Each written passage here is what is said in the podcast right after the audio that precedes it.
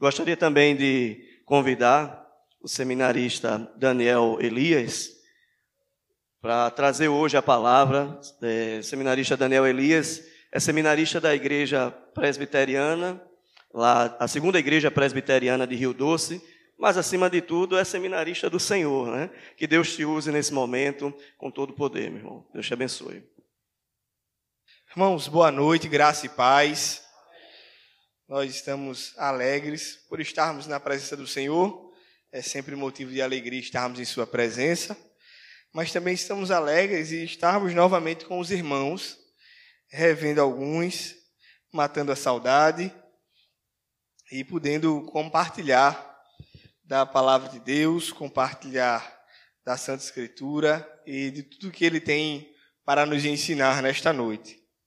Eu queria pedir aos irmãos que abrissem suas Bíblias na carta que Paulo escreve a Tito.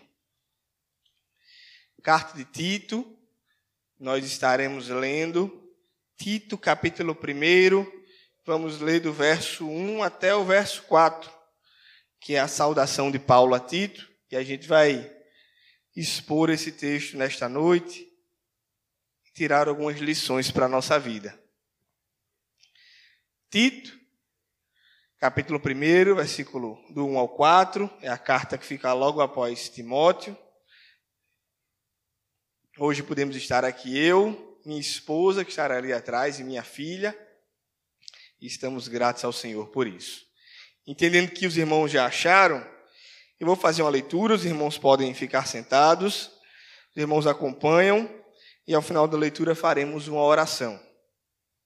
O texto diz o seguinte: Paulo, servo de Deus e apóstolo de Jesus Cristo, para promover a fé que é dos eleitos de Deus e o pleno conhecimento da verdade, segundo a piedade, na esperança da vida eterna que o Deus que não pode mentir prometeu antes dos tempos eternos. E, em tempos devidos, manifestou a sua palavra mediante a pregação que me foi confiada por mandato de Deus, nosso Salvador. A Tito, verdadeiro filho, segundo a fé comum, graça e paz da parte de Deus Pai e de Cristo Jesus, nosso Salvador. Amém? Vamos orar? Senhor Deus e Pai, nós te agradecemos porque mais uma vez estamos na tua presença, louvando, engrandecendo e exaltando teu santo nome. Muito obrigado por todos os louvores entoados pelas palavras, pelos versículos lidos.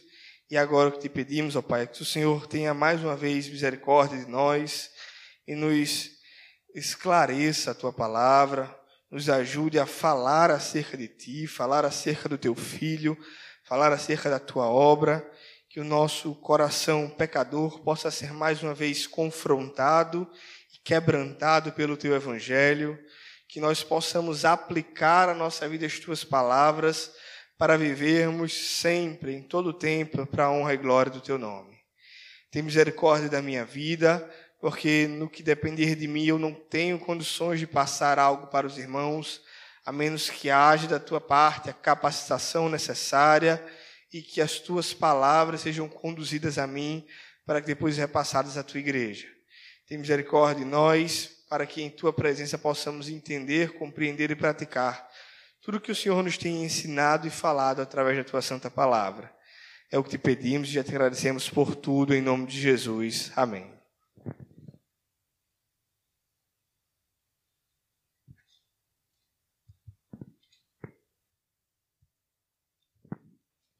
Irmãos, o texto que a gente leu, como os irmãos puderam perceber, né? É a carta que Paulo escreve a Tito. Tito é um gentio alcançado pela graça de Deus, provavelmente durante o ministério do apóstolo Paulo.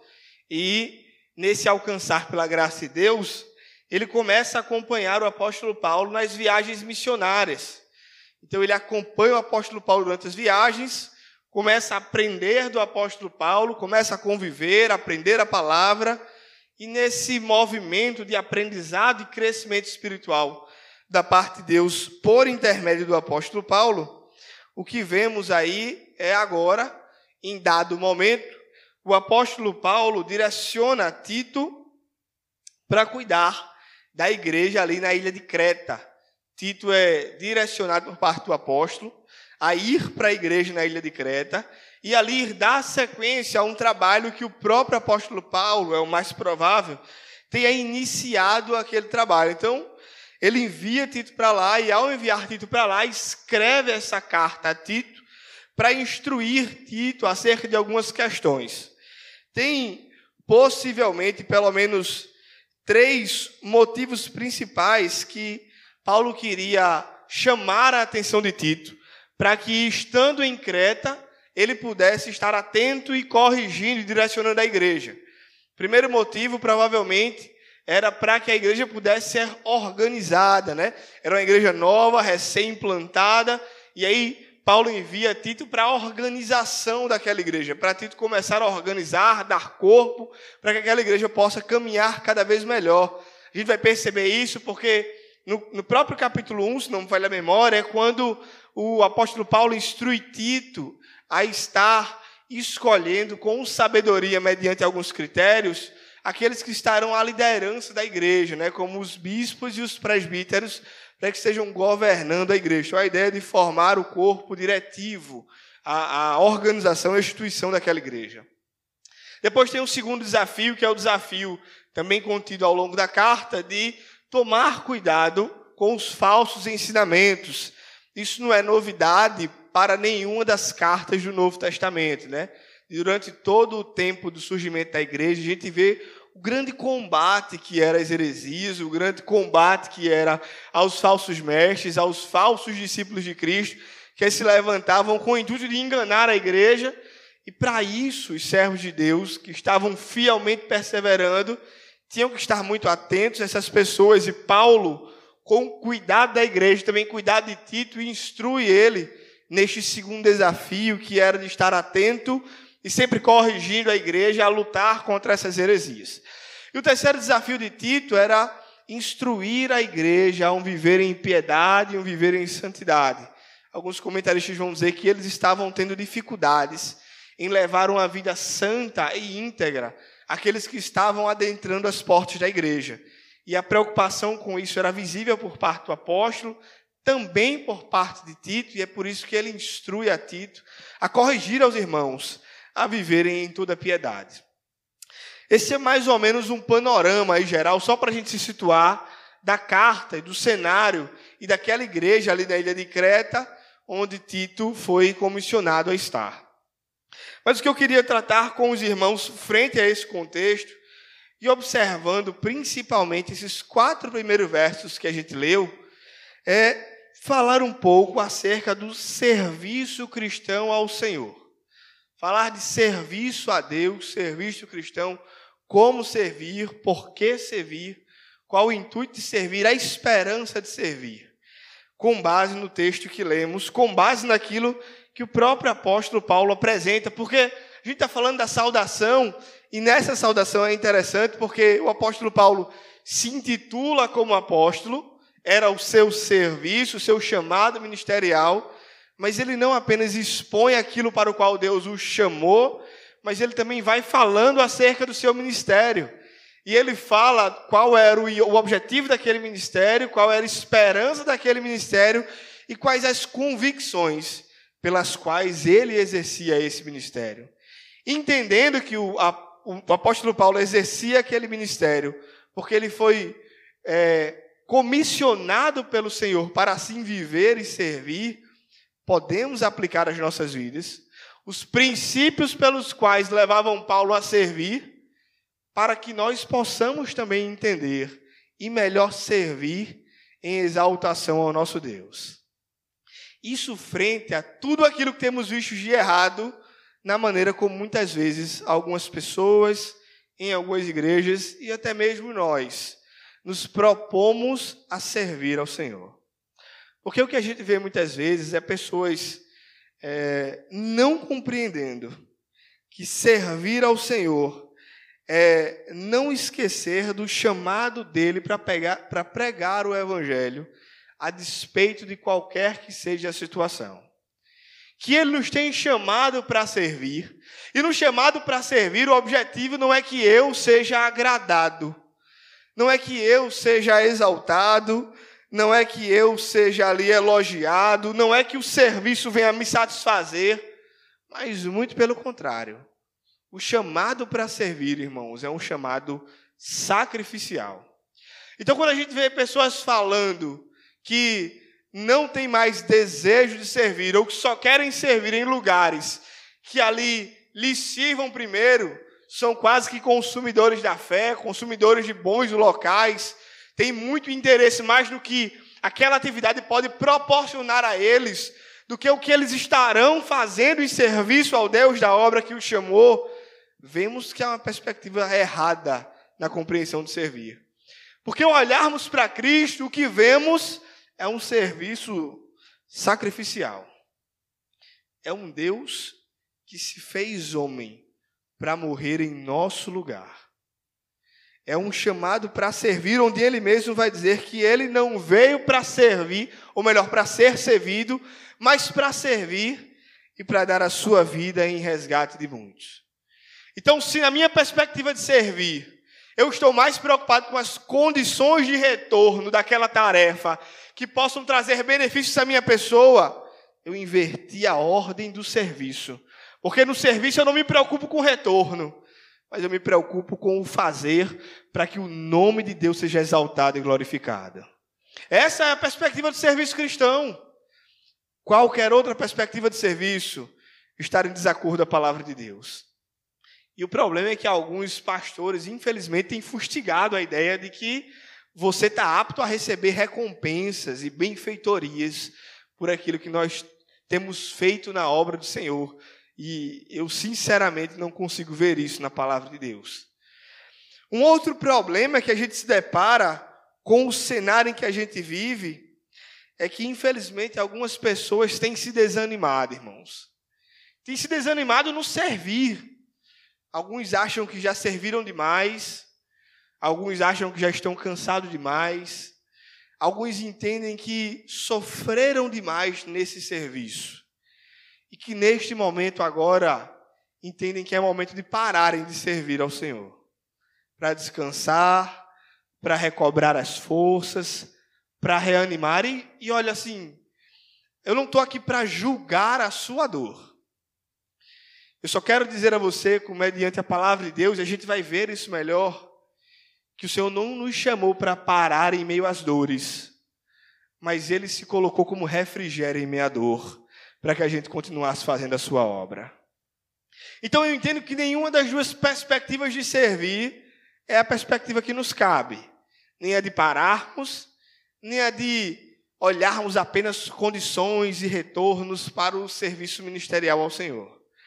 Mas que há um, um jeito, uma maneira, uma objetividade para fazer isso sendo fiel, glorificando e exaltando ao nome do nosso Deus, nestes versículos que lemos. Então, vamos ao texto para que a gente possa aprender e entender da parte do Senhor. A primeira coisa que o texto me chama a atenção é que Paulo, mais uma vez, ele vai se intitular né, como alguém que foi chamado por Deus, ou seja, um servo de Deus. E a ideia de servos, irmãos devem estar familiarizados. A palavra grega aqui é doulos, que tem muito a ver com o escravo. Então, o servo aqui é alguém que deixou de viver para si para fazer a vontade do seu Senhor. É de alguém que abriu mão das suas vontades para viver por completo e por inteiro as vontades daquele que lhe chamou para fazer uma grande obra a qual Deus o tinha comissionado. Então, a primeira coisa que nós entendemos sobre serviço é servir a Deus, é deixar de lado as minhas perspectivas humanas, os pontos de vista humanos, os meus desejos, que em sua maioria das vezes partem de um coração corrupto e são contrários à vontade de Deus, para que Ele faça o seu querer e a sua vontade na minha vida durante a minha caminhada de serviço ao Senhor. Servir a Deus é eu dizer o seguinte: Senhor, os meus planos e sonhos agora eu entrego em tuas mãos, para que não sejam mais eles que eu persiga, mas os teus, porque eu sou teu servo e me dispus a viver a tua vontade em todo o tempo e em qualquer cenário. Ser servo de Deus é abrir mão das nossas vontades para viver a vontade do Deus da obra que nos chamou. Isso é a primeira realidade que nós encontramos no serviço ao Senhor. E aí o apóstolo Paulo continua dizendo: Eu sou o servo de Deus e apóstolo de Jesus Cristo. E aí ele agora começa dizendo qual a finalidade do seu serviço. Qual a finalidade do seu apostolado? Perceba o que ele diz: para promover a fé que é dos eleitos de Deus e o pleno conhecimento da verdade segundo a piedade. Em segundo lugar, nós precisamos entender que o serviço a Deus ele tem um objetivo, irmãos. Ele tem uma finalidade. E essa finalidade não tem a ver comigo nem com você, mas tem a ver com Deus da obra que nos chamou. A finalidade de servir a Deus não é que o nosso nome seja conhecido, não é que sejamos exaltados, não é que sejamos reconhecidos, Servir a Deus não é falar de nós, mas é falar do que Deus tem feito em nós e através de nós. Servir a Deus nunca é falar sobre a minha história e a sua história, mas é falar da grande história de amor de um Deus que se fez carne para salvar os que são seus. Servir a Deus nunca se trata de mim, de você, mas sempre se trata de um Deus que morreu em nosso lugar para que estivéssemos aqui servindo a Ele. Então há uma finalidade em servir a Deus, há uma objetividade em fazer aquilo que Ele nos chama. E essa finalidade, essa objetividade é o que o apóstolo Paulo expressa aqui, em que, em primeiro lugar, o objetivo de servir a Deus como apóstolo e se aplica a nós como seus servos, independente do ministério em que atuamos, porque às vezes a gente se confunde, né? Às vezes a gente acha que o chamado último e principal das nossas vidas é servir no ministério em que hoje atuamos. Seja o irmão da mesa de som, que exerce com muita finalidade a Deus esse ministério, servindo a Deus na mesa de som. Os irmãos que fazem parte, as irmãs que fazem parte da SAF, servindo a Deus no Ministério das Mulheres. Aqueles que se dedicam nos departamentos, no ensino, no louvor e isso é maravilhoso e a gente se empenha em servir a Deus nisso. Mas esse não é o fim último a qual fomos chamados.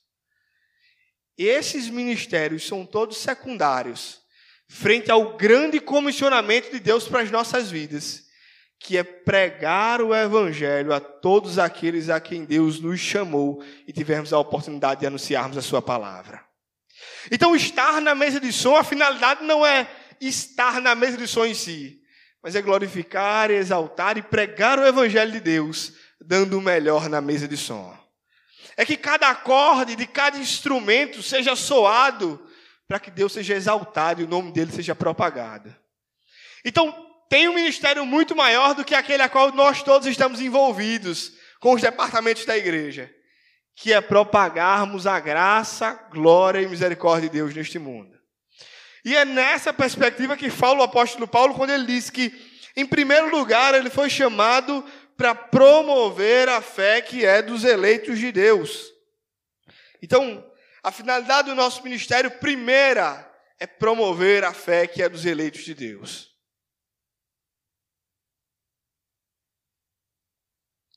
Entender a fé que é dos eleitos de Deus passa por primeiro compreender a eleição, e eu entendo que os irmãos já conhecem sobre a doutrina da eleição. Entendendo que antes da fundação do mundo, Deus chamou um povo para si, reuniu este povo e, com base em seu filho, por intermédio da sua obra, Deus escolheu aqueles que seriam seus, alcançados pela sua graça, para que em todo o tempo glorificassem, exaltassem o seu nome e o servissem e enquanto estivessem aqui nesse mundo, até que a sua volta acontecesse, tem o papel, tem a missão de viver para honra e glória do seu nome. Esses são, resumidamente, os eleitos do Senhor. Mas quando Paulo vai falar sobre o objetivo da sua missão, ele usa o termo eleitos como apenas para conscientizar ou fundamentar aquilo que na verdade é o propósito. E o propósito dele era promover a fé que é dos eleitos. Os eleitos aqui estão como referência, porque a atividade fim, de fato, era promover esta fé que alcança aqueles que são os eleitos de Deus. E quando olhamos para o texto, a gente precisa entender que fé é essa que o apóstolo Paulo entende que é finalidade sua, para que ele venha realizar e proclamar, que interfere nos eleitos e que molda ali o povo de Deus, o que está inserido ali no povo de Deus, daqueles que são seus. Um versículo muito importante para que a gente compreenda essa fé que é dos eleitos, é Romanos capítulo 5, e os versos 1 e o segundo. E eu queria convidar os irmãos para que abrissem suas Bíblias. Em Romanos capítulo 5, verso 1 e 2.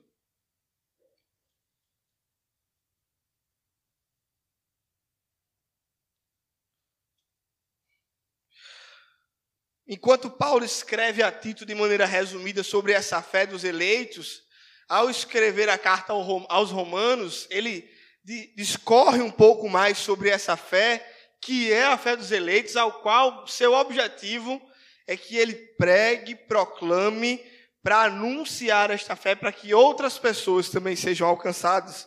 E o texto de Romanos diz o seguinte: Justificados, pois, mediante a fé, temos paz com Deus por meio do nosso Senhor Jesus Cristo, por intermédio de quem obtivemos igualmente acesso pela fé a esta graça na qual estamos firmes e gloriamo-nos na esperança da glória de Deus. O que Romanos está nos ensinando, que faz frente ao que foi dito em Tito, é que a fé dos eleitos é justamente essa fé que crê em Cristo para a justificação dos nossos pecados. Logo, o que entendemos é que proclamar a fé dos eleitos é proclamar a fé em Cristo Jesus, por intermédio do qual fomos justificados e de uma vez por todas a graça e a misericórdia de Deus em Cristo Jesus, esteve sobre nós perdoando os nossos pecados. Essa é a justificação ao qual encontramos em Cristo e que nos é concedida gratuitamente, mas apenas por intermédio da fé em Cristo Jesus. A justificação que nos foi concedida por intermédio da fé é a de entendermos que nós, em meio à nossa humanidade caída, não tínhamos condições de justificarmos a nós mesmos. Nós não tínhamos condições de apaziguarmos a ira de Deus, não tínhamos condições de pagar o preço que nos era exigido pelos erros, pelos pecados que cometemos.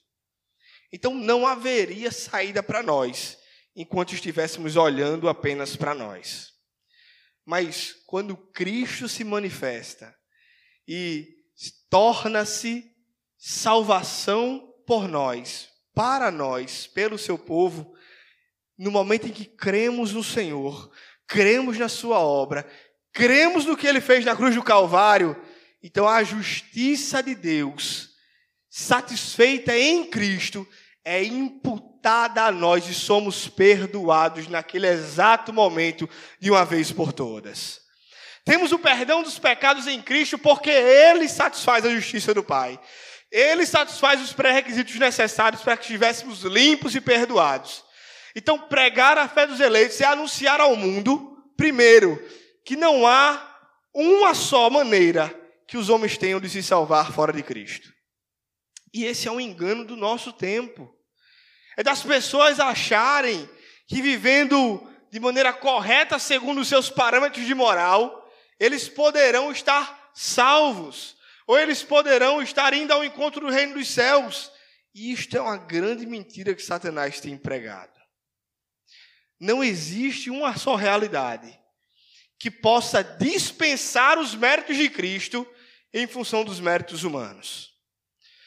Então você pode dizer que é bom como for, fazer as boas obras que forem, fazer os melhores das bondades possíveis, atuar em ONGs, projetos sociais, fazer caridade, se dizer o homem mais íntegro e fiel, você jamais conseguirá pagar o preço dos seus pecados, que só Cristo Jesus pode pagar. E é por isso que entendemos que não há salvação fora de Cristo Jesus, porque Ele é o único cordeiro que pode pagar o preço dos nossos pecados. E como é que isso acontece? Isso acontece quando cremos nele como o único e suficiente Salvador das nossas almas. Então, o que anunciamos a Cristo em meio ao serviço a Ele, em meio ao serviço do nosso ministério, é que há uma maneira dos homens serem reconciliados com Deus. Há uma maneira dos homens terem seus pecados perdoados. Há uma maneira de novamente os homens terem acesso ao Pai. É crendo em Cristo Jesus, Senhor e Salvador. Para que nestes homens a justiça de Deus seja imputada neles e os seus pecados sejam perdoados. Mas fora de Cristo não há salvação. Fora de Cristo não há remissão de pecados. Fora de Cristo não há acesso ao reino de Deus. Então, as nossas palavras é mostrar aos homens que eles não precisam achar que vivendo de maneira dissoluta, ou mesmo vivendo de maneira a cumprir um conjunto de regras específicas, eles encontrarão salvação. Porque a salvação só será encontrada no momento em que eles crerem em Cristo Jesus como Senhor e Salvador das suas vidas. E isso é o Evangelho, isso é boas novas. É dizer ao perdido que há solução para os seus pecados. E Cristo Jesus é essa solução para os seus pecados. Esta é a característica da fé dos eleitos, ao qual o apóstolo Paulo comissiona ali Tito a pregar, dando ali ênfase naquilo que ele mesmo tem feito durante a caminhada do seu ministério. E o segundo aspecto do objetivo do seu ministério, se o primeiro é pregar a fé dos eleitos, ou seja, proclamar Cristo Jesus como Salvador e dizer que crendo em Cristo Jesus é que os homens terão acesso ao Pai. O segundo propósito é o que ele continua dizendo, que assim como o primeiro propósito é promover a fé dos eleitos, o segundo é promover que eles tenham pleno conhecimento da verdade segundo a piedade. O conceito de verdade bíblica está vinculado sempre a verdade do Evangelho, as verdades da palavra de Deus, as verdades da Escritura. Todas as vezes que vamos ver o apóstolo Paulo ou os outros apóstolos referindo a verdade, eles estão sempre falando daquilo que Deus realizou e revelou aos homens no decorrer da história, que é a Santa Escritura. Um texto muito conhecido dos irmãos é 2 Timóteo 2 e 15, quando ele vai falar que procura-te, Timóteo, no caso, apresentar-te a Deus aprovado, como obreiro que não tem como se envergonhar e que maneja bem a palavra da verdade. A palavra da verdade é justamente a Escritura.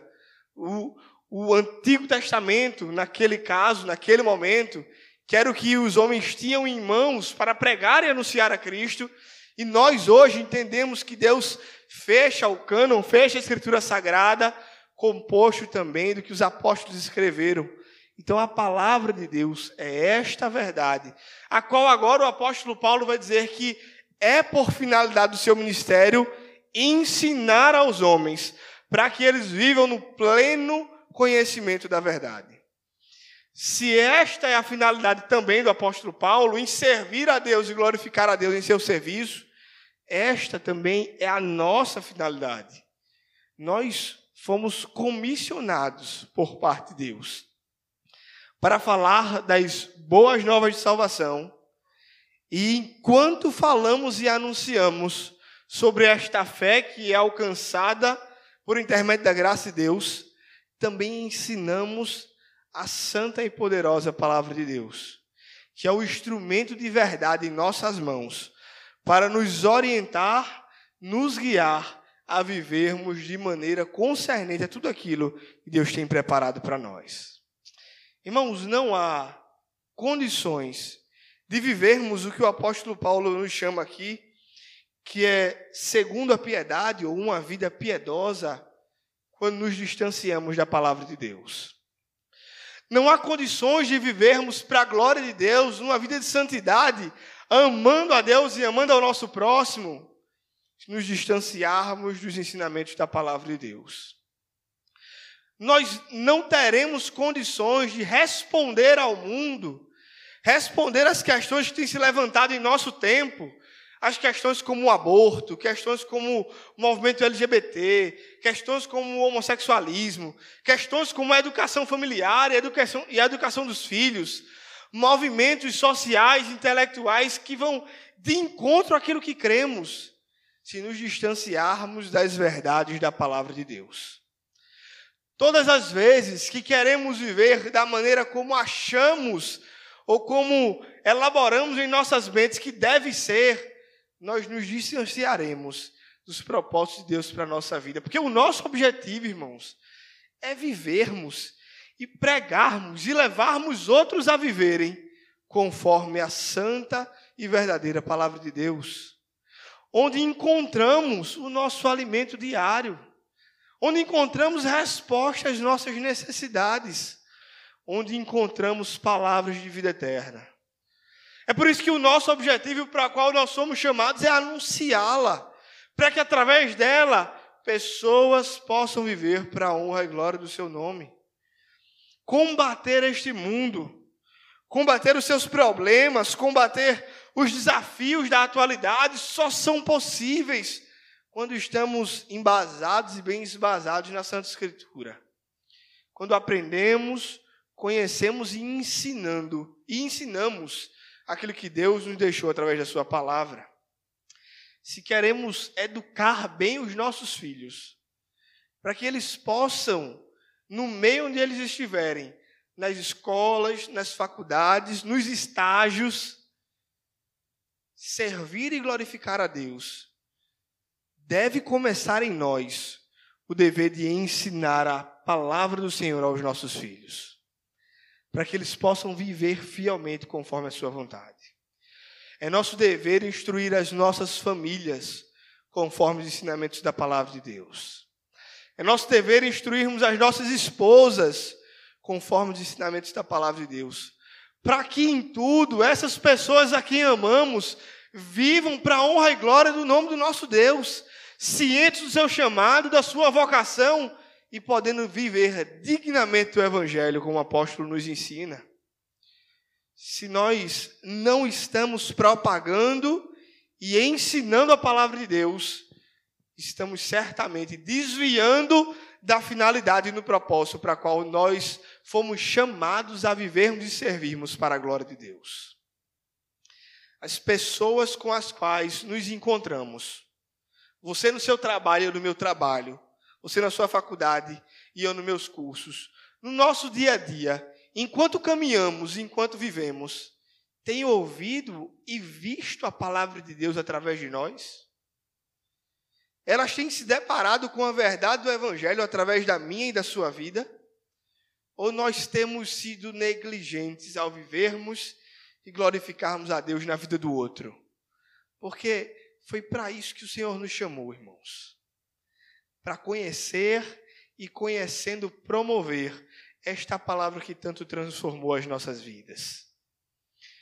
Eu tenho certeza que você, assim como eu, entende o quão gracioso e maravilhoso é quando podemos ouvir, ver, ler a manifestação de Deus em meio à Sua palavra. Então não privemos o mundo disso nos calando, mas venhamos a propagar isto ao mundo, para que ele veja a beleza do Evangelho estampado em nossas vidas através da pregação da Sua palavra. A nossa vida precisa exaltar e proclamar a palavra de Deus.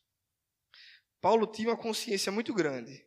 É que o objetivo do seu serviço, independente de onde ele estivesse, era proclamar a fé e proclamar a palavra de Deus para que aqueles que ouvissem e aprendessem pudessem viver piedosamente, ou seja, pudessem viver em santidade, pudessem viver os padrões do reino de Deus, pudessem viver servindo, glorificando e exaltando a Deus.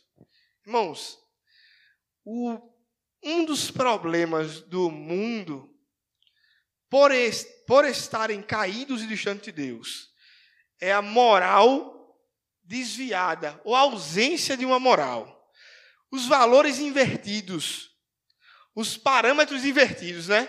E aquilo que a gente considera errado, por muitas vezes a gente vê pessoas considerando certo. Porque você vê no mundo a busca desenfreada pelo prazer, à custa de tudo, por meio de tudo, independente do que aquele prazer possa causar de dano colateral nele ou nos outros, o que vale é viver o momento e as intensas experiências. Não há outro meio de frear essa desumanidade essa imoralidade e os demais problemas que estão acarretados em nossa sociedade, se não for através da pregação do Evangelho. Para que os homens ouvindo o Evangelho, Cristo alcançando, a conduta de vida deles possa ser transformada pelo Senhor através da Sua palavra. Então, pregar o Evangelho também é levar luz ao mundo na esperança de que a conduta deste mundo possa mudar pela graça e misericórdia de Deus. Então, esse é o nosso objetivo de servir. Essa é a finalidade do nosso serviço. Independente do nosso ministério, ou do chamado, ou do departamento onde estejamos, é para isso que o Senhor nos chamou. Propagar a fé e ensinar a palavra de Deus. Então a gente aprende na palavra de Deus essas verdades e precisa se reorganizar e reorganizar aquele aqueles caminhos que tomamos e reanalisando entendermos, será que aquilo que eu tenho feito, de fato, tem sido fiel ao Senhor nos meus objetivos, pelos quais Deus me comprou, me salvou e colocou na sua palavra muito claro para que eu viva? Cristo é a finalidade última daquilo que eu tenho feito?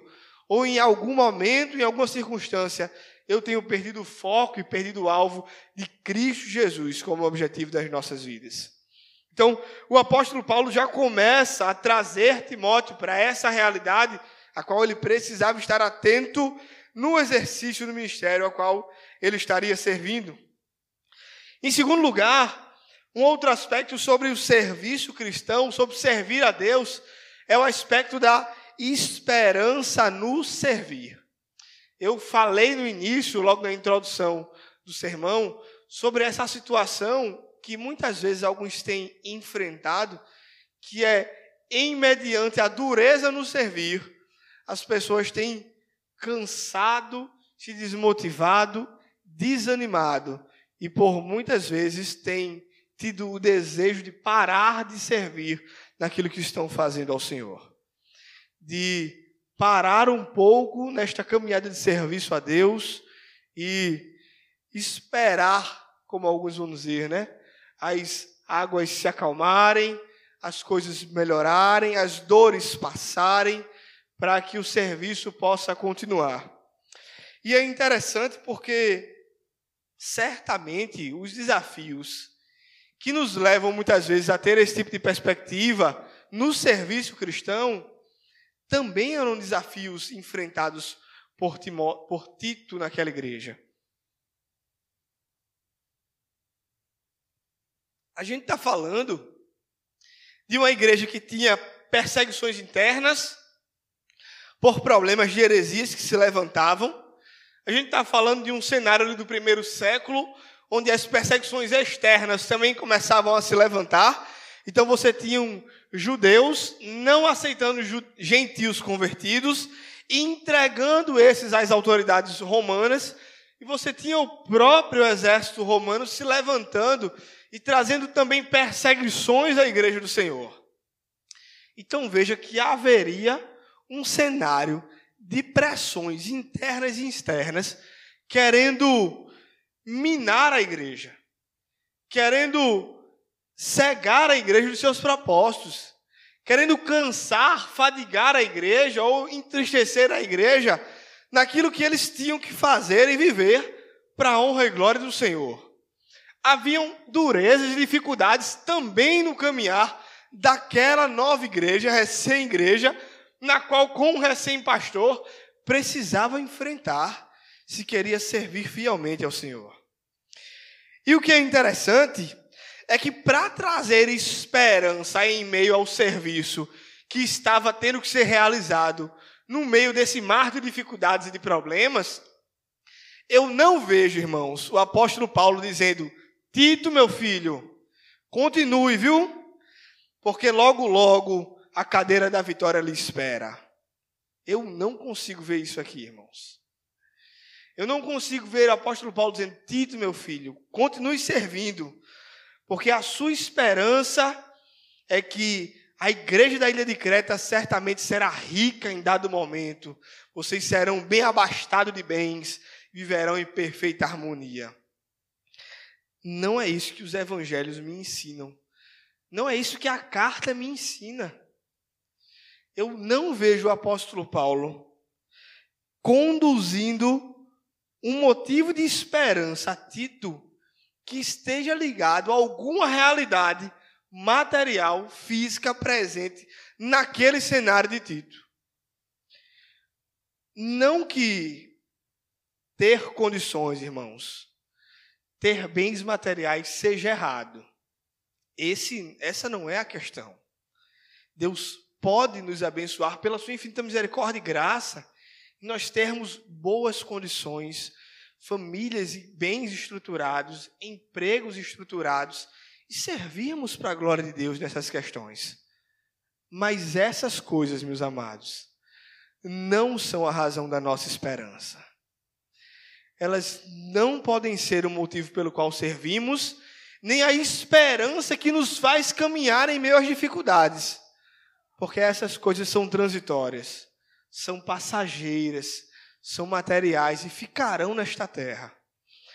Quando eu olho o apóstolo Paulo escrevendo, ele continua dizendo o seguinte: que ele foi chamado para promover a fé que é dos eleitos de Deus e o pleno conhecimento da verdade, segundo a piedade, verso 2, na esperança da vida eterna, que o Deus, que o Deus que não pode mentir, mentir prometeu antes dos tempos eternos. O que o apóstolo Paulo leva a Tito como conforto para ele e para a igreja naquele cenário duro de serviço que eles estavam enfrentando, é que a esperança deles estaria num Deus que não pode mentir, mentir, e que em suas verdadeiras promessas haveria uma que não haveria de falhar, que era a promessa de vida eterna no Senhor. Paulo estava dizendo, Tito, em meio a este cenário todo, inclusive no cenário que eu vivo como servo de Deus, a nossa esperança está baseada não no aqui, no agora, mas num Deus que nos levará para morar eternamente com Ele em seu reino. O apóstolo Paulo não está preocupado com as condições ou em confortar Tito naquilo que ele poderia ganhar servindo a Deus neste mundo. Porque isso era muito pouco para o apóstolo Paulo, né? Os irmãos lembram de Corinto, 1 Corinto, quando o apóstolo Paulo vai falar sobre alguns irmãos que não acreditavam na vida eterna, que acreditavam que não tinha vida após a morte, que achavam que a vida se limitava só àquele contexto, e ele diz: se vocês vivem dessa forma, para crer que não há eternidade, Vamos comer e beber aqui mesmo, porque amanhã morreremos e não tem esperança de um futuro. Só que para o apóstolo Paulo, que entendia a eternidade e que entendia o real significado da obra de Cristo e que ela seria consumada na sua volta, restaurando todas as coisas, ele convida todos aqueles que assim caminham para a glória de Deus a olharem para a eternidade, nela encontrarem esperança de servir ao Senhor. Tirarem os olhos desta terra e olharem para aquilo que Deus fará. E aquilo que Ele fará é muito maior do que Ele já fez, muito maior do que Ele pode fazer em nossas vidas neste mundo, porque não haverá de terminar, mas o seu reino será eterno e jamais terá fim, irmãos. Isso é a esperança do nosso serviço. Essa é a esperança daquilo que fazemos. O problema é que às vezes a gente é levado por este mundo, né? Pelo materialismo, pelo egoísmo, pelos bens, pelas posses, a gente se prende tanto às coisas daqui. A gente para de olhar a eternidade como esperança para as nossas vidas e passa a se apegar naquilo que a gente vai ou pode receber aqui como bens e posses e tantas outras coisas. E parece que a gente esquece da volta do Senhor. Parece que a volta do Senhor fica em segundo plano, porque o primeiro plano é melhorar aqui. O primeiro plano é conseguir melhores condições aqui. E o que o apóstolo nos convida é parar de olhar para o aqui e para o agora. O aqui e agora não pode se comparar à glória que Deus há de revelar em nós na sua eternidade. Então, o que é que é a esperança do nosso servir, irmão? O que é, que é a esperança continu para continuarmos fazendo a obra de Deus? Se chegamos aqui cansados, desanimados, pensando em desistir, pensando em parar, preocupados com as dificuldades, sofrendo em aos conflitos, o que o Senhor nos chama é a olhar e entendermos que a gente não tem que olhar para essas coisas aqui, mas entender que o Deus que conosco está aqui é o Deus que prometeu que conosco estará por toda a eternidade. E olhando a eternidade, serviremos no aqui e agora. Porque o aqui e agora é muito pouco para o que ele já fez na eternidade. E é por isso que nós continuamos servindo e amando a Deus em meio às dores, em meio às lutas, em meio às dificuldades, porque um Deus que não pode mentir prometeu que viveríamos eternamente com Ele. Um Deus que não pode mentir prometeu que Ele estaria conosco todos os dias até a consumação dos séculos. Um Deus que não pode mentir prometeu que cuidaria da sua igreja durante todo o tempo e que a conduziria para as moradas eternas. É por isso que caminhamos e servimos, não olhando para o aqui e o agora, mas olhando para um Deus que nos conduz para a eternidade. E esse Deus revigora as nossas forças, nos recobra o ânimo, restaura-nos a alegria de servir e nos faz entender que ainda há muito para caminhar e continuar louvando e glorificando a esse Deus. Há muito para fazer em Sua obra. Nós não fomos chamados para parar mas para olhando para Cristo, autor e consumador da nossa fé, continuarmos servindo e amando ao nosso Deus. Essa é a esperança do nosso serviço. Esse é o motivo pelo qual servimos. É porque aguardamos na obra que há de ser consumada no Senhor, na sua eternidade. E até lá entendemos que Ele estará conosco. Entendemos que Ele estará conosco porque o apóstolo Paulo nos chama a uma terceira verdade. É a verdade que essa obra que ele nos tem chamado para fazer não é uma obra que começou em mim e você. Não é uma obra que parte de mim e você, mas é uma obra que começou nele. E que confiando nele, que começou nele, que está firmada nele, eu apenas me torno mais um instrumento que ele quer usar para fazer a sua obra nesta terra. E ser usado por Deus é graça de Deus sobre as nossas vidas, irmãos. Veja o que ele diz no versículo 3. Esse Deus que não pode mentir e que nos trouxe a esperança da vida eterna.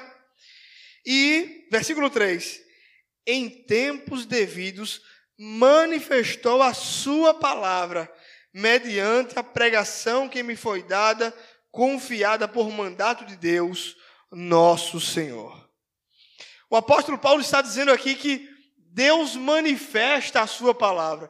É Deus quem manifesta a sua obra, quem a torna visível, quem a torna real e quem a torna palavra inspirada na boca dos profetas, na boca dos apóstolos, na boca dos servos de Deus a quem ele tem usado. Esta palavra é a palavra de Deus, que foi encarnada em Cristo profetizada desde o Gênesis, quando nós vemos a profecia de que haveria um que esmagaria a cabeça da serpente. Deus já começava a proclamar e propagar a sua obra. O que nos faz ter convicção de servir e de continuar servindo é que a obra de Deus não será anulada nem aniquilada por quem quer que seja, porque a obra é dele.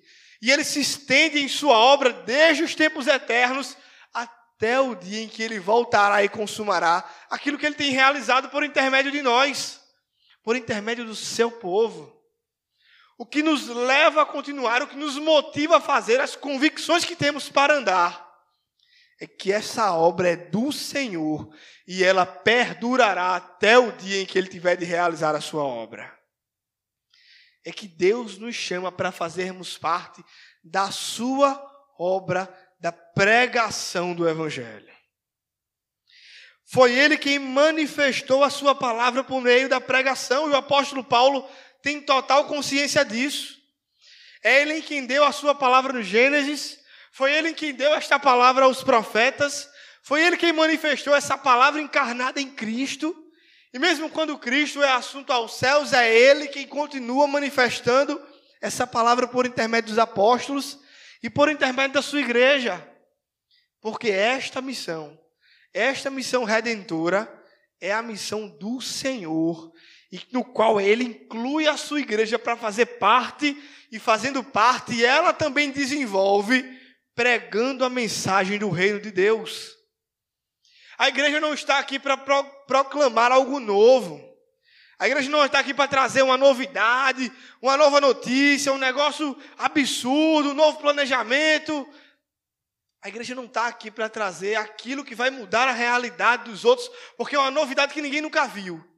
A igreja está aqui para fazer uma só coisa: proclamar a palavra de Deus, que desde os tempos eternos tem transformado a humanidade e salvado homens para si, conforme os eternos propósitos de Deus. Este é o papel da igreja. A gente não está aqui para ficar inventando coisas. A gente está aqui para proclamar uma palavra que já foi dita e que continua viva e eficaz que há mais de dois mil anos atrás transforma o pecador como tem transformado a mim e você. Esse é o motivo pelo qual nós temos a confiança, somos convictos de que esse ministério perdurará. É porque ele é de Deus, irmãos. E Deus apenas nos insere em seus planos eternos para continuar esta grande obra. O apóstolo Paulo sabia disso, e é por isso que ele diz que esta pregação me foi confiada, e me foi confiada por mandato de Deus, nosso Salvador. Irmãos, aquilo que eu e você fazemos, nós nem fazemos para agradar os homens, e nós também não fazemos com os recursos dos homens. Nós fazemos para agradar a Deus e com os recursos que Deus já nos tem dado para fazer, que é a Sua palavra. Então, o que o apóstolo Paulo me, me ensina nesta breve saudação em que ele faz aqui, é que, em primeiro lugar, a minha tarefa tem um objetivo. O meu chamado tem uma finalidade. O seu chamado tem um objetivo, irmãos. É proclamar a grande obra que Deus fez e ensinar a sua palavra a todos aqueles que você conhece para que as pessoas sejam alcançadas pela graça de Deus. E uma vez alcançadas, elas possam viver para a glória de Deus. Essa é a finalidade de servirmos ao Senhor. Em segundo lugar, a, nosso serviço a Deus ele tem uma esperança. É a esperança que a obra que ele começou, ele aperfeiçoará até a eternidade. E que eternamente estaremos com o Senhor. Você já parou para pensar nisso? tudo isso vai se acabar, isso aqui vai passar. Os, as cadeiras, o templo, as estruturas, os bens. Mas chegará um dia que nossos corpos serão transformados. Chegará um dia que veremos face a face o Senhor. Chegará um dia que as lágrimas serão enxutas dos nossos olhos. Chegará um dia que não haverá mais dor, mais pranto, mais tristeza, porque o Senhor aniquilará todas essas coisas, e novo céu e nova terra se formarão. Essa é a nossa esperança, irmãos. E se isso não move o nosso coração, não enche de alegria, de prazer, de satisfação para continuarmos servindo a Deus, então nada mais nos moverá.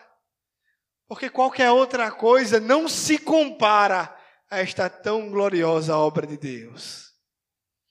Por fim, eu tenho convicção daquilo pelo qual Deus me chamou. E você tem que ter essa convicção. A igreja tem que estar convicta do serviço a Deus. Porque esse serviço a Deus não é uma obra que a gente iniciou, mas é uma obra que Deus começou na eternidade e incluiu a igreja no seu plano perfeito.